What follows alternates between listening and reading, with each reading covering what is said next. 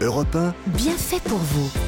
Julia Vignali et Mélanie Gomez. Bonjour à toutes, bonjour à tous. Je suis ravie de vous retrouver pour le meilleur de bienfaits pour vous. Aujourd'hui, je serai très bien accompagnée, notamment par les bienfaiteurs d'Europe 1. Cécile Coumeau viendra nous parler d'une activité qu'elle a testée et qui permet à la fois de se cultiver, de profiter de la nature et de mettre nos papilles en éveil. Elle a participé à un atelier d'initiation à l'apiculture et elle va nous raconter son expérience. Et puis, le deuxième bienfaiteur, notre chroniqueur voyage, ce sera Gavin Clémenté Ruiz. Alors avec lui aujourd'hui, on va s'envoler direction l'Allemagne pour une escapade dans la charmante ville d'Hambourg. Tout ça, ça sera dans trois quarts d'heure. Mais avant ça, dans notre dossier du jour, moi je vous propose un autre type d'initiation.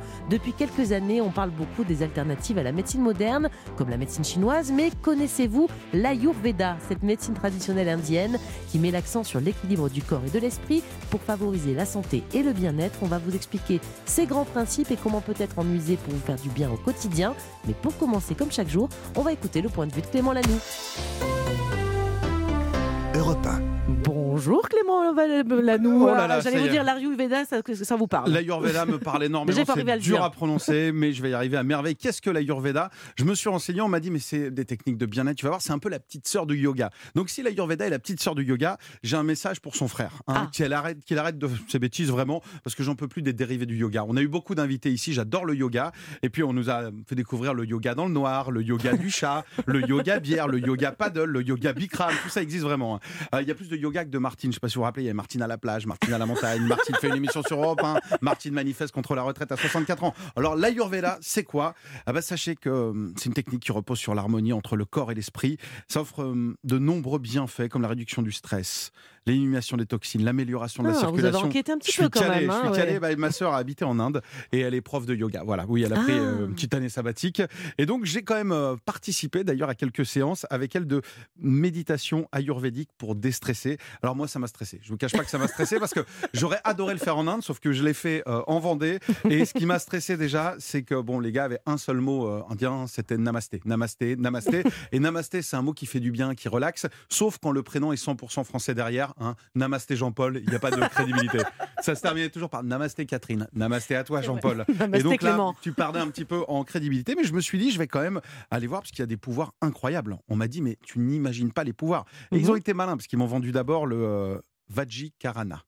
Vajikarana, c'est quoi? Eh ben, ils m'ont dit, c'est euh, l'utilisation un peu aphrodisiaque. En fait, c'est Ah. une- ça va te donner une puissance sexuelle Ça vous a incroyable. intéressé, ça, ouais. m'a intéressé, sauf que bah, l'émission d'hier sur Europe 1, c'était quoi? C'était l'abstinence. Donc à un moment, il faut choisir. Moi, je suis là tous les jours, Vous je sais perdez plus. le fil, euh, là, je sais ouais, plus. ouais. Et je dis, mais qu'est-ce qu'on peut faire d'autre? On m'a dit, bah, il y a plein d'autres choses. Là, il y a- alors, je prononce peut-être très mal, mais le, le Kaya Shikista, en fait, c'est de la médecine interne. C'est vraiment de la médecine. Il y a, ça peut soigner aussi les, les maux de tête, les maux de cou. On peut faire de la chirurgie grâce à ça. Mhm. On peut même, et on me l'a dit, alors ça, c'est le Aga- Agada Tantra, c'est ça Mhm. Ça peut euh, traiter Notre contre invité les... acquiesce, Ah bah, hein, donc c'est je ça, pense bah, que vous bossé, êtes hein. bien là. Eh ben, ça peut traiter contre les empoisonnements. On m'a dit ça, c'est génial. Je lui ai dit, Ah mais je me fais quand même très peu empoisonner dans mon métier.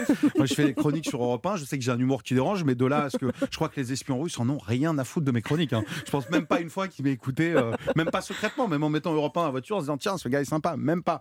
Euh, et puis, donc là, j'étais conquis quand même. Je me suis dit, bah, c'est quand même pas mal. Jusqu'à ce qu'on m'explique ce qu'était le Rasayana. Rasayana, on m'a dit, c'est le fait de rajeunir grâce à ça. Et là, je vous avoue que j'ai eu un petit doute parce que je me suis dit, si vraiment tu veux rajeunir, euh, c'est pas ça qu'il te faut. C'est déjà change de prénom, Jean-Paul, parce qu'un Jean-Paul de moins de 40 ans, ça n'existe pas. Donc je vais donner deux trois. Donc si vous voulez, j'en suis à un stade où euh, j'ai envie de découvrir, mais je demande à, il va falloir me séduire quand même parce Ouais. que je suis, je suis dans l'entre-deux, j'ai envie de connaître. Bah, vous savez quoi, il faut écouter Europe 1 pour en savoir plus. Merci beaucoup Clément Namasté, Lanoux. namasté, Mélanie. Merci Namasté pour ce petit prélude bien souriant. C'est parti à présent. On va accueillir notre spécialiste du jour. C'est vous, Sophie Benabi. Bonjour. Bonjour Mélanie. Alors, vous êtes praticienne en Ayurveda et autrice de Ayurveda, mon programme printemps-été qui est paru aux éditions Jouvence. Alors, comment vous avez découvert, vous, l'Ayurveda? Alors, j'imagine que c'était peut-être pas en Vendée avec Clément. Ça remonte à Non. quand pour vous? Parce que euh, c'est vrai que c'est une médecine qui est quand même relativement peu connue en France. hein. Oui, tout à fait. En fait, euh, je- moi, je suis d'origine euh, kabyle et ma grand-mère nous soignait beaucoup avec les épices, les massages, les soins corporels. Et du coup, en fait, j'étais tombée sur un, un ouvrage qui parlait de l'Ayurveda et ça a tout de suite fait tilt. C'était un peu ma, ma Madeleine de Proust à moi. Et du coup, je me suis dit que j'avais envie de creuser euh, pour pouvoir euh, voilà, soigner les autres euh, avec cette médecine. Alors d'où elle vient justement cette médecine indienne? J'imagine que d'Inde, pas loin en tout cas, mais d'une région en particulier. Euh, je crois en tout cas qu'elle est très très très ancienne. hein. Elle est très ancienne, elle remonte à plus de 10 000 ans. Waouh. Et elle est née en fait dans le nord euh, de l'Inde, dans les montagnes de l'Himalaya. Voilà, et ça a été en fait euh, le processus euh, de, de méditation transcendantale. Vous parlez de méditation tout à l'heure, Mm. euh, pour en fait acquérir les notions de Mm. l'Ayurveda par ce qu'on appelle des rishis, des maîtres ascensionnés, et en fait qui ont reçu l'Ayurveda par des méditations justement. Et ensuite, ça a été transmis de à l'oral en fait. euh, Jusqu'en Vendée. jusqu'au É- Vendée. évidemment. Exactement. Euh, Qu'est-ce que ça veut dire d'ailleurs Ayurveda? Je sais pas si je le dis bien, on dit Ayur ou Ayur? Ayurveda. Ayurveda, euh, pour les novices comme nous, qu'est-ce que ça signifie? Ça veut dire science de la vie. Donc en fait, c'est une philosophie de vie qui euh, part du principe qu'on est euh, qu'on fait partie inhérente de la nature, qu'on est composé des mêmes éléments de la nature et que pour pouvoir s'équilibrer, il faut en fait comprendre ces éléments qui nous composent, comprendre comment la nature fonctionne et euh, se permettre en fait euh, voilà d'interagir en bonne intelligence avec elle et avec soi. Alors c'est vrai que parmi ces, ces médecines qui viennent d'Asie, j'ai l'impression qu'on connaît peut-être un peu plus la médecine traditionnelle chinoise. Euh, Est-ce qu'elles sont très différentes d'ailleurs ces deux médecines, que ce soit l'indienne ou la chinoise? Elles ont peut-être des points communs malgré tout. En fait, on dit que la médecine chinoise s'est beaucoup inspirée de la médecine indienne. Et du coup, on retrouve des consonances effectivement dans, dans la façon de traiter l'être, dans sa globalité, euh, donc avec euh, le corps, euh, l'esprit, l'âme, le cœur. Euh, on a aussi cette question d'énergie chauffante, refroidissante qu'on retrouve aussi en Ayurveda. Après, il y a des lectures différentes. Donc, dans la composition des éléments, nous, on en a cinq Mhm. le feu, l'air, la terre, euh, l'espace et euh, l'eau. Et du coup, eux, c'est pas du tout les mêmes éléments qu'ils vont avoir. Et par exemple, dans l'alimentation, on a toute une cartographie ayurvédique qui nous est vraiment spécifique et qui est différente qu'on retrouve pas dans la médecine chinoise. Mais après, par exemple, eux, ils ont l'acupuncture, nous, on a les points marma Mmh. et on a une lecture du corps qui est à peu près similaire avec des points qu'on peut retrouver qui sont à la fois différents et Mmh. Donc il y a quand même communs. une philosophie parallèle entre les oui, deux. tout hein. à fait. Est-ce que vous pouvez nous expliquer bon, les grands principes Là, vous en avez déjà euh, dicté quelques-uns, mais il y a les, donc les points, on a parlé de- d'équilibre, c'est ça. hein il y a une histoire, je crois, d'énergie vitale hein, dans la, la Ayurveda, c'est ça? Exactement, ça s'appelle le prana, l'énergie vitale. Donc tout ce qu'on fait en fait influence son énergie vitale euh, à travers euh, les, les cinq sens qu'on va regarder, ce qu'on va écouter, ce qu'on va manger, euh, comment on va se, tou- enfin, se toucher ou toucher les autres. Euh, tout ça, ça influence euh, notre- cette, cette énergie vitale qu'on appelle le chi en fait en, en médecine euh, chinoise. Donc il y a aussi ce, voilà, Mm. cette consonance-là. Clément? Petite, petite question de Oui. débutant qui n'a fait que deux, deux cours. Si demain, donc j'ai compris le- la notion de bien-être, de, de- aller de rééquilibrage. Si demain j'ai un cancer qui se développe ou quoi que ce soit, c'est les techniques qu'ils utilisent aussi ou vraiment pas du tout? En Ayurveda, en Ayurveda pour soigner le cancer? Ouais, Par exemple en Inde, hein, j'imagine. Oui, mais- alors en fait, euh, en Inde, donc il y a des cliniques euh, par des médecins euh, indiens qui sont formés aussi à l'Ayurveda. Et en fait, il y a des, ce qu'on appelle un panchakarma. Donc euh, c'est euh, un peu une cure de, de régénération. On va vraiment Mm. traiter les toxines en profondeur et qui va venir en fait équilibrer l'être et lui redonner de la force vitale, notamment pour accompagner par exemple Mm. un traitement de cancer. Parce qu'on est dans quelque chose de complémentaire, voilà, là. d'accord. En Inde, il y a de- des- la médecine Alors, traditionnelle. En, en euh, Inde, c'est différent parce que c'est vraiment reconnu comme une médecine à Mm. proprement parler.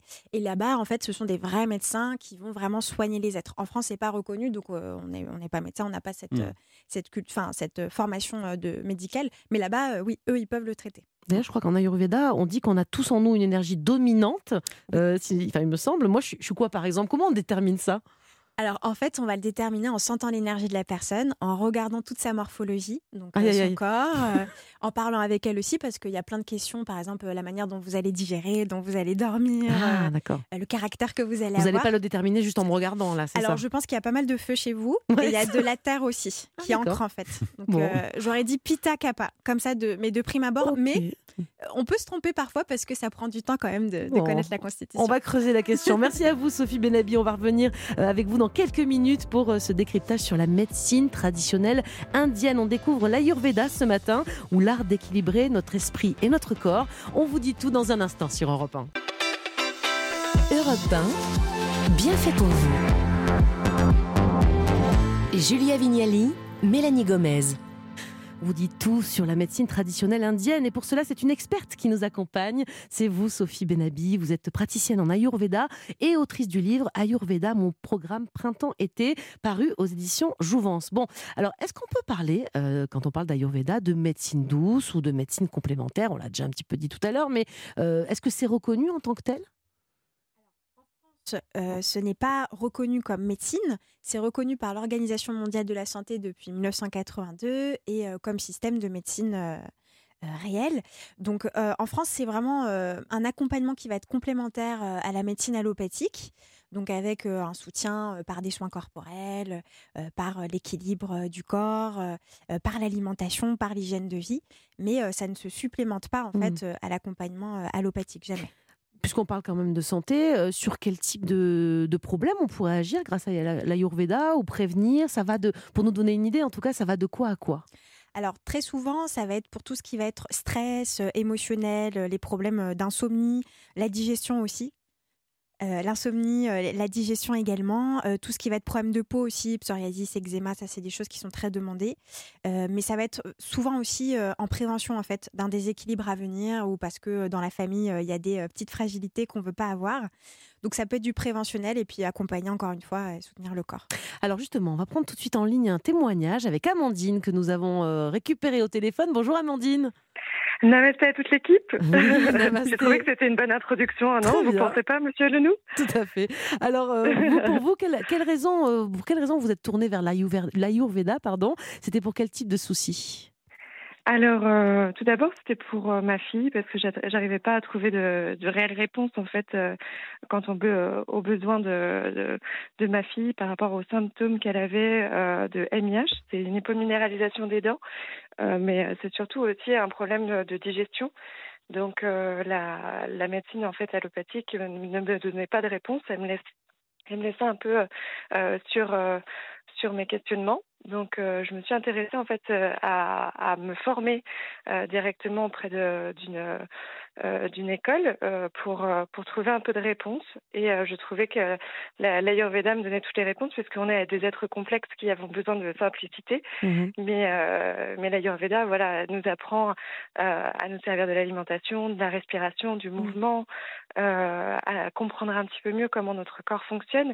Et, et je trouve que c'est important de reprendre un petit peu le pouvoir de notre de notre santé. Et c'est ce que euh, les formations de Sophie Benazi et, euh, et les écoles qui nous entourent et les praticiens qui nous entourent nous, nous enseignent. Amandine, comment vous l'utilisez vous encore Enfin, je veux dire au quotidien. J'imagine que là, vous vous baignez un peu dedans. C'est-à-dire que même dans votre assiette, vous mangez euh, inspiré par cette médecine traditionnelle indienne?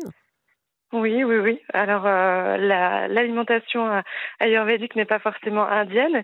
Euh, elle est, euh, elle est, on va dire qu'elle est euh, adaptée à toute civilisation et à tout, à tout environnement que qu'on a autour de nous. Donc, du coup, elle nous donne une lecture assez simple, en fait, de- d'une vie un petit peu plus euh, euh, saine. Hmm. Voilà, donc elle m'accompagne dans, dans mon assiette, elle m'accompagne dans mes respirations, elle m'accompagne dans des situations comme celle-ci qui sont peut-être un petit peu stressantes.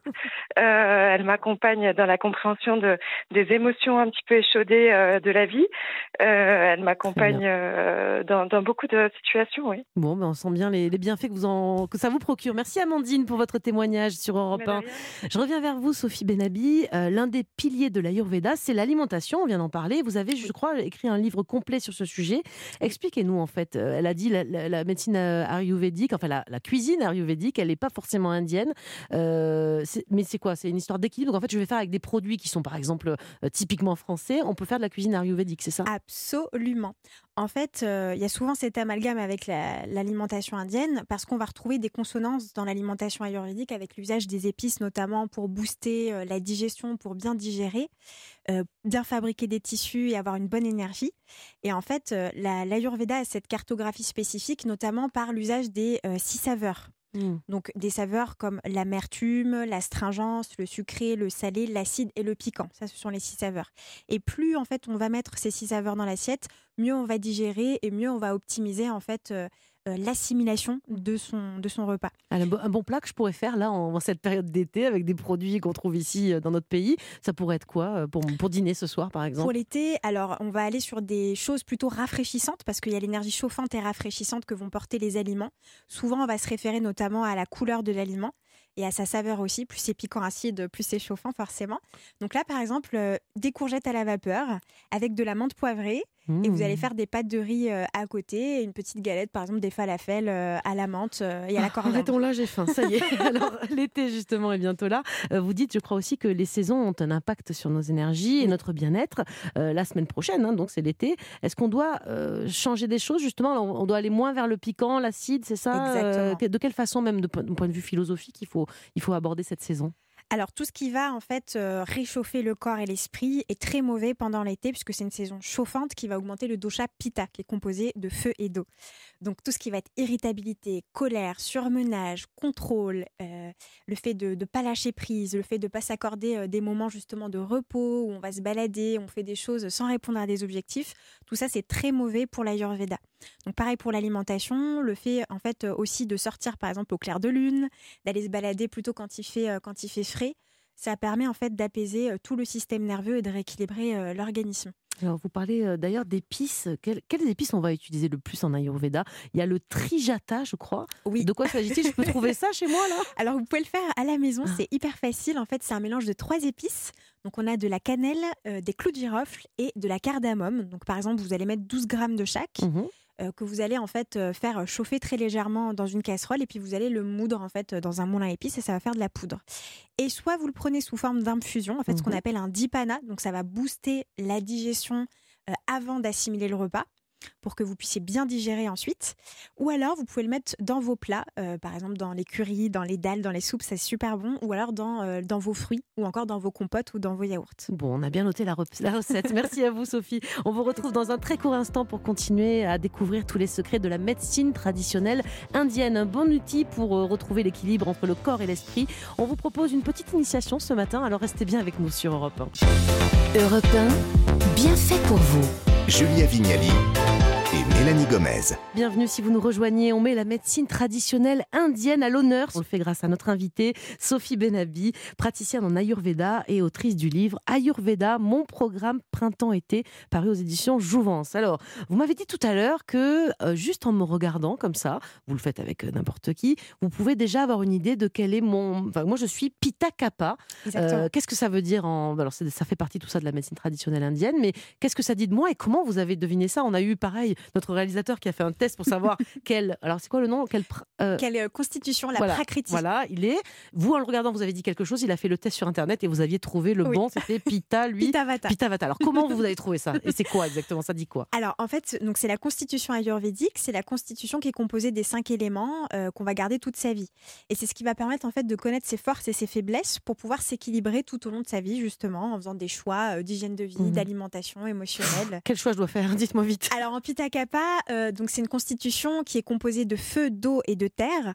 Et en fait, euh, c'est, euh, moi je l'appelle le fonceur lent parce que euh, il y a beaucoup d'ancrage, en même temps beaucoup d'action. Et c'est une constitution qui doit faire attention, par exemple, à la zone de confort. Parce Ah. qu'une fois qu'ils acquièrent une zone de confort, c'est très compliqué pour eux d'en sortir et Ah oui. ça les déséquilibre. Je vais y penser. hein. D'accord. Est-ce que vous avez des conseils? Alors, on parlait tout à l'heure de du changement de saison qui est important aussi dans cette, euh, dans cette Ayurveda.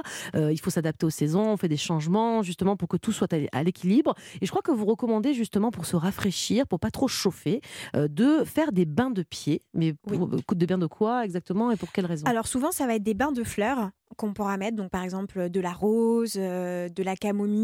Euh, on peut mettre, euh, enfin les fleurs qu'on a finalement euh, près de chez soi, par exemple de la mauve, qui va venir en fait rafraîchir. Et pourquoi les bains de pieds? Parce que les pieds en Ayurveda, c'est connecté au mental. Donc dès qu'on masse les pieds, dès qu'on fait des bains de pieds, on vient On en ressent quelque tous, sorte hein, les massages de pied, c'est incroyable. Mais Mmh. totalement. On dit que c'est la cartographie du corps. Et c'est vraiment pour nous connecter à Manas, le mental. Donc, quand vous faites ça, en fait, quand vous faites un bain de pied, vous venez rafraîchir votre mental. Donc, quand vous êtes en colère, surmené, stressé, euh, irritable, ça va venir automatiquement vous rafraîchir et vous apaiser. Vous avez évoqué la rose et je crois Oui. qu'effectivement elle est très utilisée en médecine euh, ayurvédique. Euh, quels sont ses bienfaits? On peut l'utiliser comment? Je crois que vous m'avez amené une petite boisson justement. apporté une Je vais petite, goûter ça tout de euh, une petite boisson. Donc à base en fait de menthe poivrée, de sirop de rose et de cardamome qui sont tous les trois en fait des ingrédients rafraîchissants. Donc Oh ça c'est parfait pour l'été pour euh, un petit apéritif ou pour euh, une petite boisson quand vous avez chaud, quand il fait très chaud là comme C'est incroyable, c'est vrai que ça rafraîchit. Ça rafraîchit énormément. Mmh. Et en fait, la rose, c'est une plante qui est, euh, enfin une fleur qui est sadvique, c'est-à-dire qu'elle est lumineuse pour l'esprit. Donc elle va apaiser en fait euh, le mental, redonner de la luminosité quand on est triste par exemple, ou encore une fois stressé. Ça va. on peut en boire la plus, dose, c'est voilà. c'est quelque chose qu'on peut apporter par exemple sur son lieu de travail pour s'apaiser avant une réunion ou quoi que ce soit. Et ça va venir vraiment euh, voilà, rafraîchir le corps. Et en plus, c'est très bon pour euh, tout ce qui va être hyperacidité, donc reflux gastrique, hyperacidité gastrique, ça apaise le feu en fait intérieur. Et c'est très bon aussi pour l'hypertension. Et en plus, c'est délicieux. Bon. Honnêtement, je vous invite à, à tester ça chez vous. Euh, L'Ayurveda, donc, c'est une médecine qui accorde une place importante à la spiritualité, on l'a compris, à la gestion des émotions, au bon équilibre émotionnel. En fait, c'est euh, le principe d'un esprit sain dans un, dans un corps sain, hein, c'est ça, mais en, version indienne, c'est ça? Exactement, parce qu'en fait, euh, il n'y a pas de dissociation en Ayurveda entre le corps et l'esprit. Et pour soigner l'un, il faut passer par l'autre. Donc, euh, quand on, quand on s'occupe. En fait, dès qu'on va être stressé, qu'on va avoir une émotion, ça va venir automatiquement s'engrammer dans le corps. Et parfois, la lecture d'un déséquilibre en Ayurveda remonte aussi à l'émotionnel. Une fois qu'on débloque ça, ça vient se, se désengrammer en fait dans l'organisme. La digestion aussi est très importante en médecine euh, traditionnelle indienne. C'est quelque chose même de central, hein, je crois. C'est la base. Pourquoi? Qu'est-ce qui, qu'est-ce que- qu'est-ce qui vous intéresse justement?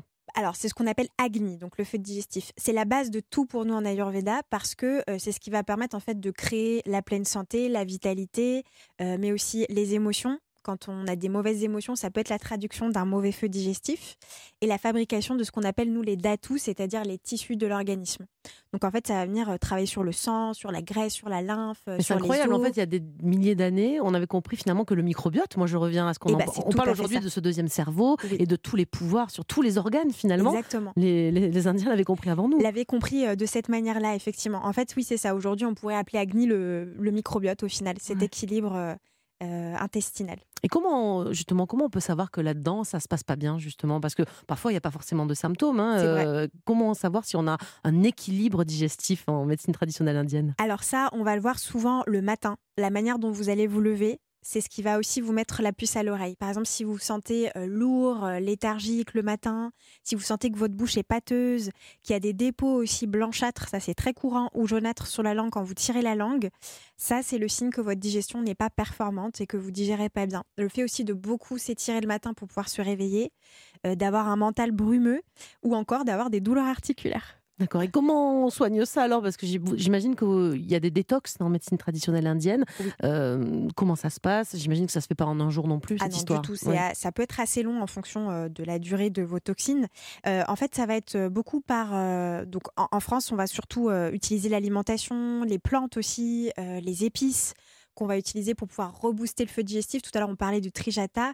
Euh, voilà, ça va être des petits mélanges comme ça, par exemple sous forme d'infusion, euh, ou qu'on va mettre dans les plats. C'est une façon toute simple en fait de, de redonner de la force à son feu. Tout, ça va Mhm. permettre de mieux brûler et donc d'avoir moins de toxines. Et Clément disait tout à l'heure, on va terminer par ça, que le yoga c'était la petite sœur ou l'inverse enfin de, de, de la de l'ayurveda, c'est Oui. vrai, c'est ça? Oui, parce qu'en fait, euh, elles sont interdépendantes euh, l'une de l'autre. D'ailleurs, il y a même des yogas ayurvédiques pour pouvoir équilibrer les émotions, équilibrer les doshas.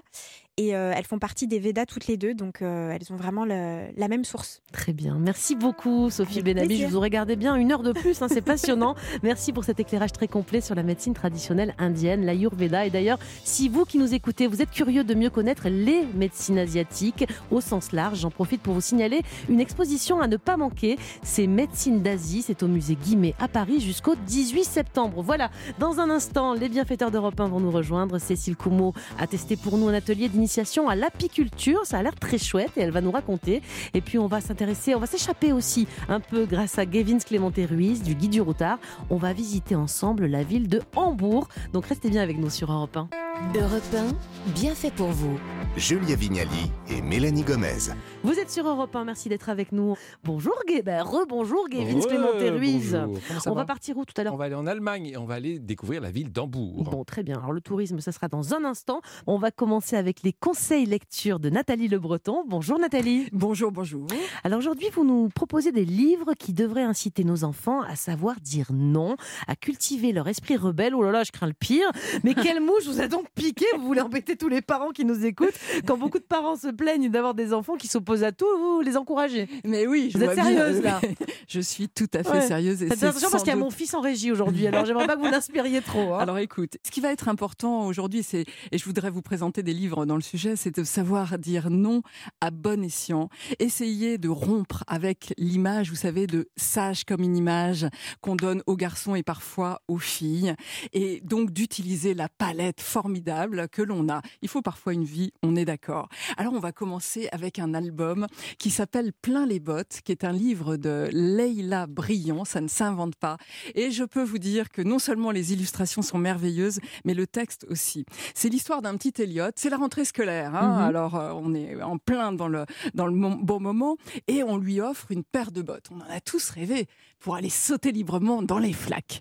Alors il est trop content avec ses bottes, sauf qu'elles sont un peu larges, comme toutes les bottes pour aller sous la pluie. Et là, les parents arrivent hyper bien intentionnés, avec tellement de recommandations pour lui donner du plomb dans les semelles. Et donc, la famille s'y met en entier. Et le grand-père de lui dire Non, non, non, mais attends, à l'école, là, c'était le roi des osselets et des billes. Vas-y, mets des sacs de billes, ça va aller. La grand-mère, hyper précautionneuse. Oh, mon petit chéri, mais non, il faut que tu prennes une trousse à pharmacie, des pansements, quelque chose. Euh, tu risques de te faire mal. Allez, une trousse à pharmacie dans les bottes. Le père, le père Jean, le père vous voyez. Alors là, non, mais tu vas avoir faim. La cantine, c'est quand même assez moyen. Tiens, un goûter, deux goûters. Ça devient le sac de Mary Poppins, ce truc-là. Attendez, il n'y a, pas eu la maman Et- et, encore. voilà, et la maman, vous vous doutez où ça va, c'est-à-dire euh, la maman qui, elle, vise que son fils réussisse dans la vie, réussisse ses études, et des cahiers, et des règles, et Oh des là crayons. là. Sauf que voilà, Plein les bottes. quand on en a plein les bottes. Et, et comment être soi? Comment jouer dans la légèreté avec les autres quand on en a autant dans les bottes? Comment se libérer? Ce petit garçon a bien envie d'aller mettre les jouer avec une petite fille qui est là. Il retire donc ses bottes avec toutes les recommandations, les intentions, les poids, les bonnes. Enfin voilà, tout ça, il se libère et enfin il va prendre du plaisir en jouant avec cette petite fille. Il va se libérer des carcans familiaux. Bah, Dites-moi, c'est un message pour nous les parents, non? Ça nous dit quoi à nous?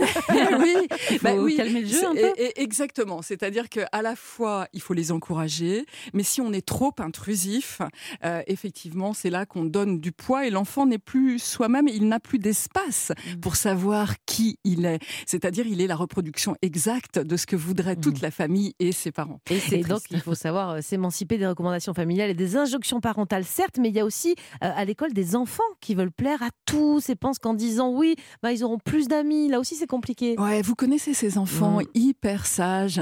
Et je dois dire que j'en parle. Moi, il m'a fallu probablement quatre dizaines pour y arriver. Euh, genre être, voilà, vraiment faire plaisir à tout le monde, être exactement, toujours dire oui, toujours dire oui. C'est le cas de notre petit loup, de Claudie Stanquet et Barou. Non, non, non, c'est non. Et c'est sorti aux 400 coups. Et c'est l'histoire de ce petit loup qui se dit, mais moi, j'en ai marre de dire toujours oui à papa, à maman, aux copains, etc. Il s'entraîne devant son miroir. Ça ne marche pas. C'est vrai que savoir dire non, il faut effectivement regarder les circonstances et ce qui se passe. Alors le miroir, bon, il y a un non qui finit par sortir, mais c'est quand même très difficile. Il se retrouve à un moment donné, il part, il se dit ça y est, je sais dire non. Il retrouve une petite fille sur le chemin de l'école et qui a coincé euh, quelque chose et qui a, et il est obligé de lui venir en aide. Comment dire non à une petite fille beaucoup plus petite Ah que oui. soi? Alors il a non, non, oui, il craque et ensuite il se retrouve dans l'école. Il y a un cerf-volant. Euh, là aussi, il y a un petit groupe de copains qui lui dit mais va chercher mon cerf-volant.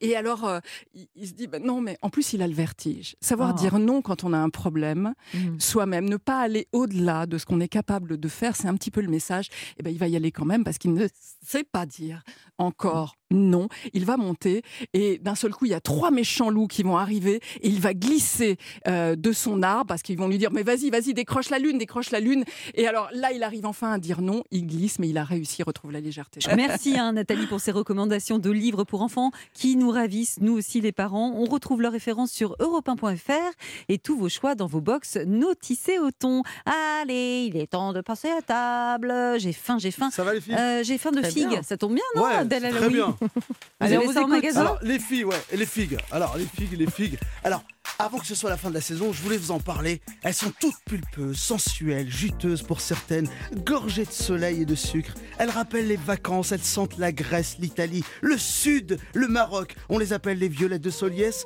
les sultanes, les gouttes d'or, les rouges de Bordeaux, les marseillaises. Oui, on dirait des noms de clubs de foot féminins, mais non, ce sont bien des variétés de figues, mes- mesdames. Il est excité par la figue. hein. Ah ouais, il- aime la figue. Mais, Euh, euh, mais vous voyez comment elle est sensuelle, cette Non, petite figue. Bon, donc il en existe plusieurs variétés. Alors, il hein, en mais existe bon. plusieurs variétés, On les a pas 700 toutes en France, exactement. forcément. hein. Mais les Mm. plus courantes, c'est celles que, dont, dont, dont, dont je viens de parler, qu'on trouve facilement sur, sur les étals de, de marché. Par exemple, la violette de Soliès, c'est celle que j'ai là. C'est la seule AOP. Elle pèse presque 80 grammes pour les plus grosses. Elle est lourde. Euh, hein. elle est toute douce, elle est, elle, est, elle est violette, elle est, elle est hyper sucrée. Ouais. C'est bien qu'elle soit douce là. C'est ce qu'on appelle aussi, vous savez que les, les, les, les figues, c'est ce qu'on appelle aussi un faux fruit en forme de goutte. Elle renferme plusieurs petites fleurs et, et qui croquent sous la dent. Et ces petites graines, c'est comme si on prenait des fleurs comme ça ouvertes et qu'on venait fermer et ça, ça, ça forme cette petite goutte qu'on appelle la figue. Moi, j'ai un gros problème, c'est que j'ai toujours du mal à choisir la figue. Ouais. Par- je- Parfois, je vais choisir un petit peu molle, là, justement, en me disant, bon, mais elle va être trop mûre, et puis après, c'est pas bon. Alors, comment on choisit une bonne figue? Alors évidemment, j'ai appelé la spécialiste Ah. des figues. Elle s'appelle Christine Ross, arboricultrice dans le sud. Et elle est aussi artiste. hein. Elle fait des, des bouquets de fleurs. Elle est, elle est, euh, et on va l'entendre, tiens.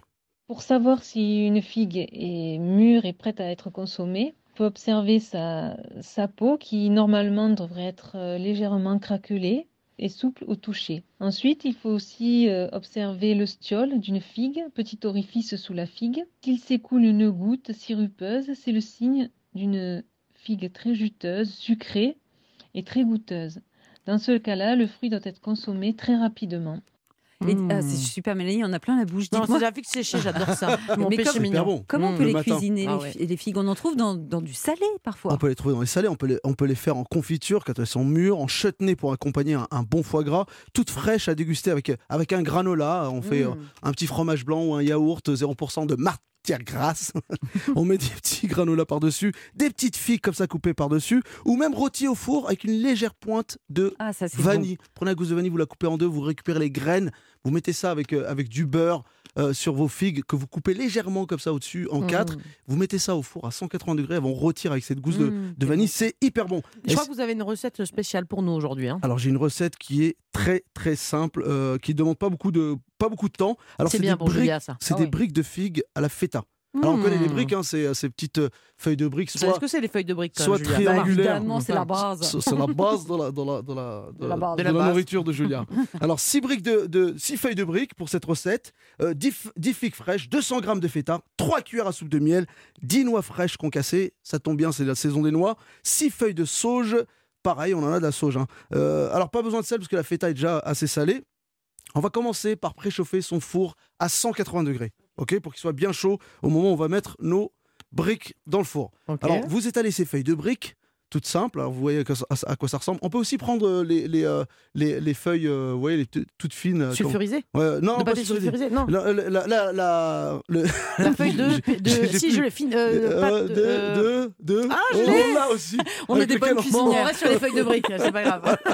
on, dé- on dépose la feta par-dessus en morceaux, les figues coupées en quatre. Vous versez un tout petit peu de miel par-dessus, ça va apporter du sucre. Vous déposez comme ça les petites noix concassées, les feuilles de sauge. Vous fermez et vous, vous obtenez la forme que vous voulez.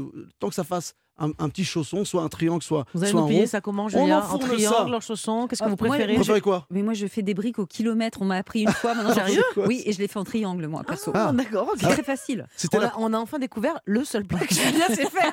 Et du coup, je fourre n'importe quoi dedans. Ah, C'est bon, bah, on peut tout mettre, ça, Bah ça oui. enfourre tout la brique Exactement. finalement. On met ça au four 20 minutes jusqu'à coloration et on déguste ça avec une petite salade de mesclun. Et c'était la pâte à filo que je cherchais. Mais oui, Ah, j'ai bah dit- j'ai dit Ouais. fifi, mais j'hésitais avec la pâte philo, là, enfin, les trucs que les enfants pour jouer, mais c'est pas ça. Ça mange c'est tout simple. hein. Oui, Ou tout simplement manger comme ça fraîche. Bon, bah c'est parfait. Moi, je trouve qu'on valide, non, Oh, Nathalie, bah, cette recette? Mmh. Ça me fait envie. Bonjour Cécile. Bonjour tout le monde. Alors aujourd'hui, vous nous amenez dans une activité qui permet de se cultiver, de profiter de la nature, de mettre nos papilles en éveil. Tout ça, en fait, vous avez participé à un atelier d'initiation à l'apiculture. Ouais, exactement. Et comme le nombre de ruches a fait un bond extraordinaire ces dernières années en ville, eh ben, tout le monde peut trouver un atelier apiculture proche de chez lui. Alors je précise tout de suite que les abeilles se trouvent très bien en ville, hein, notamment parce qu'il y a moins de pesticides qu'à la campagne. Je préférais quand même le préciser tout de suite. Suite. C'est vrai, c'est une bonne précision. Cécile, euh, cette mise au point, elle est, faite maintenant. C'est quoi, le, c'est quoi le but en fait d'un atelier apiculture? Alors, c'est d'abord quand même de nous sensibiliser ben, au rôle central des abeilles dans la biodiversité. Elles assurent quand même la quasi-totalité de la pollinisation, c'est-à-dire que grâce à elles, bien, les plantes et les arbres feuilletés se renouvellent. Alors, en ce qui me concerne, je suis allée un samedi matin découvrir les ruches de la Villette au nord de Paris. La Villette, sérieux? Mais, mais il y a plus de béton que de fleurs là-bas, non? Euh, Il y en a pas mal, effectivement, mais il y a aussi un super euh, petit jardin qui regorge de plantes mellifères, c'est-à-dire c'est des plantes qui sécrètent du nectar, donc euh, dont raffolent les abeilles. hein. Bon, après la petite balade, j'ai l'impression qu'il vous a bien plu dans le jardin. Euh, C'était quoi le programme exactement dans l'atelier? Alors d'abord, Pierre, l'apiculteur, il a commencé par nous dévoiler les secrets de l'organisation d'une colonie d'abeilles. Et c'est absolument dingue. Alors je ne vais pas tout vous révéler évidemment euh, dans ma chronique, mais les quelques dizaines de milliers d'abeilles, je dis bien une dizaine de milliers d'abeilles qui vivent dans une ruche, sont des vraies guerrières. Bon, il y a la reine évidemment qui pond quand même 2000 œufs par jour. boulot. voilà. Quant aux ouvrières, eh bien elles bossent en permanence, elles portent bien leur elles occupent différentes fonctions. Elles sont nettoyeuses, puis nourrices, magasinières, c'est-à-dire qu'elles récupèrent le nectar récolté par les butineuses, etc. Elles assurent évidemment beaucoup de fonctions. Les mâles, eux, c'est plus cool, comme nous l'explique Pierre. Ils protègent pas la ruche, ils butinent pas. Oh. Ils sont même incapables de se nourrir tout seuls. Donc c'est les abeilles ouvrières qui vont devoir les nourrir. Les mâles, leur seule activité le- la, la journée, ça va de sortir dehors et de monter dans le ciel. Et ils vont se retrouver dans ce qu'on appelle une congrégation de mâles. Une espèce de boys club dans le ciel. Où en gros ils forment un nuage et tous les jours ils y vont. En fait ils attendent qu'il y ait des reines vierges qui passent. Et là en gros les mâles ils vont féconder les reines qui passent. Elles viennent de naître, elles montent dans le ciel, elle sait où il faut aller. Elle se retrouve dans l'espèce de gros nuage de mâles. Et là elle va se faire féconder 15 fois d'affilée. Wow, je ne regarderai plus jamais les abeilles Eh bien. mâles de la même façon. Alors ensuite, vous êtes allé voir de plus près les abeilles, j'imagine. hein Oui, on s'est équipé, vous savez, de ces espèces de combinaisons de cosmonautes pour éviter les piqûres. Alors cela dit, même si les abeilles, il faut, faut vraiment les embêter hein, pour qu'elles vous piquent, parce qu'elles meurent après avoir planté leur dard. Mm. Donc elles hésitent quand même. hein. Alors Pierre a soulevé le toit d'une ruche. Là, ça grouille de monde, évidemment. Pour éviter quand même qu'elles s'énervent trop, il utilise son enfumoir, parce qu'en fait, la fumée, eh bien, Mm. les empêche de communiquer entre elles. Et c'est parti pour l'observation.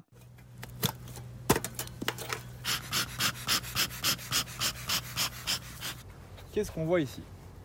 Ici, on a la chance de tomber sur pile là où les- la reine a pondu et donc il y a des abeilles qui naissent. Donc ici, vous allez voir, il y a une alvéole, on voit une petite tête qui veut sortir. Ah oui Et voilà. Ah, trop bien. Et du coup, vous voyez, elle naît avec une taille adulte, mais elle a plein de petits poils. Elle est toute poilue. C'est vrai qu'on la distingue pas tellement quand même des adultes. Et là, son premier boulot, bon, je pense qu'elle a faim donc elle va aller manger. Mais après, son premier travail, ça va être de nettoyer les alvéoles qui sont ici. Voilà. Bon, alors passons maintenant au miel, c'est quand même euh, le but du jeu. Hein. Ce produit bien connu pour ses vertus anti-inflammatoires.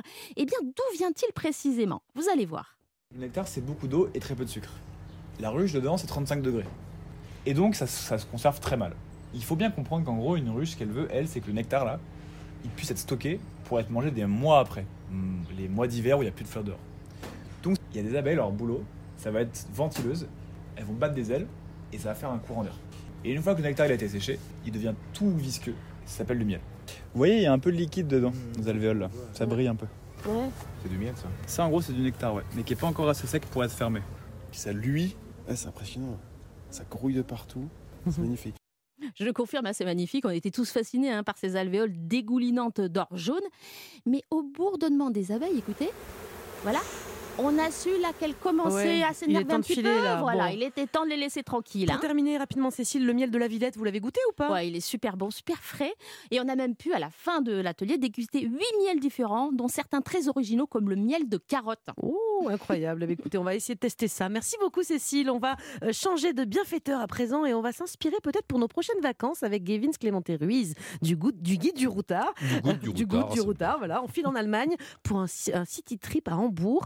Marrant, Hambourg pour un petit week-end. Euh, J'y aurais pas pensé du tout, honnêtement. hein. Bah ouais, C'est que- facile d'accès? Ah ouais, ouais c'est facile d'accès. Ça change un peu. Alors si on veut y aller de façon écolo, 8 à 9 heures de train Ouais, depuis la. France. Bon voilà, ça c'est pour être réglo côté empreinte carbone.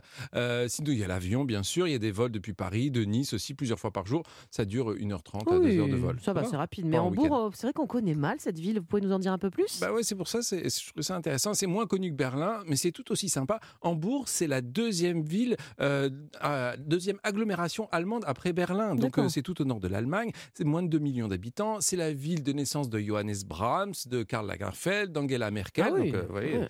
des, des notoires allemands.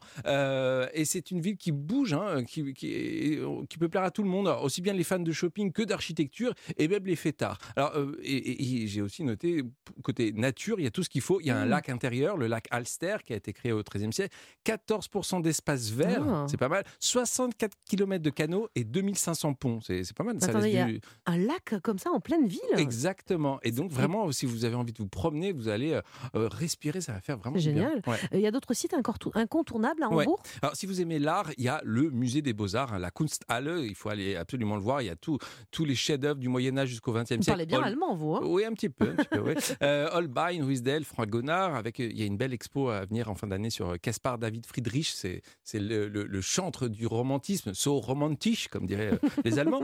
Il y a aussi un endroit très surprenant, c'est le marché aux poissons. On Ouais. change des abeilles. Euh, il existe depuis euh, 1703 et chaque matin, il y a plus de 70 000 personnes qui viennent voir euh, le poisson euh, arriver. On, on achète, ça crie fort, on est à la criée, bien sûr. On achète son poisson, ses légumes et on y danse aussi, c'est assez original. On peut danser ailleurs Ouais, qu'au ouais. marché d'ailleurs, euh, au marché aux poissons, rassurez-moi. Ouais, bien sûr, bien sûr, c'est vraiment pour, pour les fêtards, il y a tout ce qu'il faut. Le quartier incontournable à Hambourg, c'est le quartier rouge, le Ripperbahn, à, à visiter la nuit pour, euh, bien sûr, euh, son ambiance. C'est assez vif. Ça change un peu du côté chic de la ville. Euh, Ça contraste, c'est ça qui, qui me plaît bien. C'est aussi là que sont nés les Beatles. Ah et ouais, bon? c'est là qu'ils se sont produits au tout début. Et À ouais, il y a un itinéraire si vous souhaitez euh, pour voir tous les endroits où ils ont joué au début. Et c'est là qu'ils se sont formés. Bon, vous avez oublié un point important, enfin vous l'avez pas oublié, mais on va y passer, vous savez que c'est important pour nous ici. Est-ce qu'on mange bien là-bas? On mange Ah, quoi ça, je vous reconnais, euh, Mélanie. Oui, il y a- bah, bien sûr, on est à Hambourg, on n'est pas loin de l'eau. Il y a des restaurants de poissons. Voilà. Bien sûr. Alors, la spécialité, c'est les Fischbrötchen. Ce sont des petits sandwichs au poisson qu'on mange comme ça sur le pouce. C'est pas mal, c'est pas trop cher. Le Rundstück warm aussi, qui n'est autre que l'ancêtre du fameux on est à Hambourg. Hamburger. Eh ouais, oui, c'était ai un petit pensé. steak dans un pain brioché et le hamburger vient de là. Et ce sont tous les, les Européens qui ont migré aux États-Unis qui ont importé avec eux cette spécialité du 19e siècle. Pas Génial, mal, mais oui, bien sûr. Alors euh, peut-être une, une dernière adresse pour dormir, tiens. Ah ouais, alors ça j'en ai une qui est super. Ça s'appelle le Cap San Diego. C'est quoi? C'est le nom d'un ancien bateau de transport de marchandises qui a été réaménagé avec de très très belles cabines, très cosy. Tout ça avec vue sur l'herbe, l'Elbe. on est en plein cœur d'Hambourg et on a une vraie cabine de marin joliment décorée, un peu à l'ancienne. J'aime beaucoup. C'est très joli. C'est le Cap San Diego à Hambourg. Bon, parfait, génial. De l'art, de l'air, des bateaux, du poisson, c'est tout bon vendu. Gavin, son part à Hambourg. Allez, merci beaucoup. Et merci à vous, auditeurs d'Europe 1, d'avoir été à l'écoute de Bienfait pour vous aujourd'hui. Notre émission touche à sa fin et nous serons de retour demain à la même heure avec Julia Vignali. Alors demain, on va se poser cette question. Avez-vous envie de choisir les copains, les amis de vos enfants? Vous savez, parfois, les copains de nos enfants nous plaisent et c'est tant mieux. Et puis d'autres fois, c'est franchement plus compliqué. Surtout avec les ados, vous savez, quand ils traînent dans une bande qui ne nous revient pas. Alors faut-il intervenir ou pas? La réponse sera demain dans Bienfait pour vous. Et tout de suite, on retrouve On de la raconte sur Europe 1.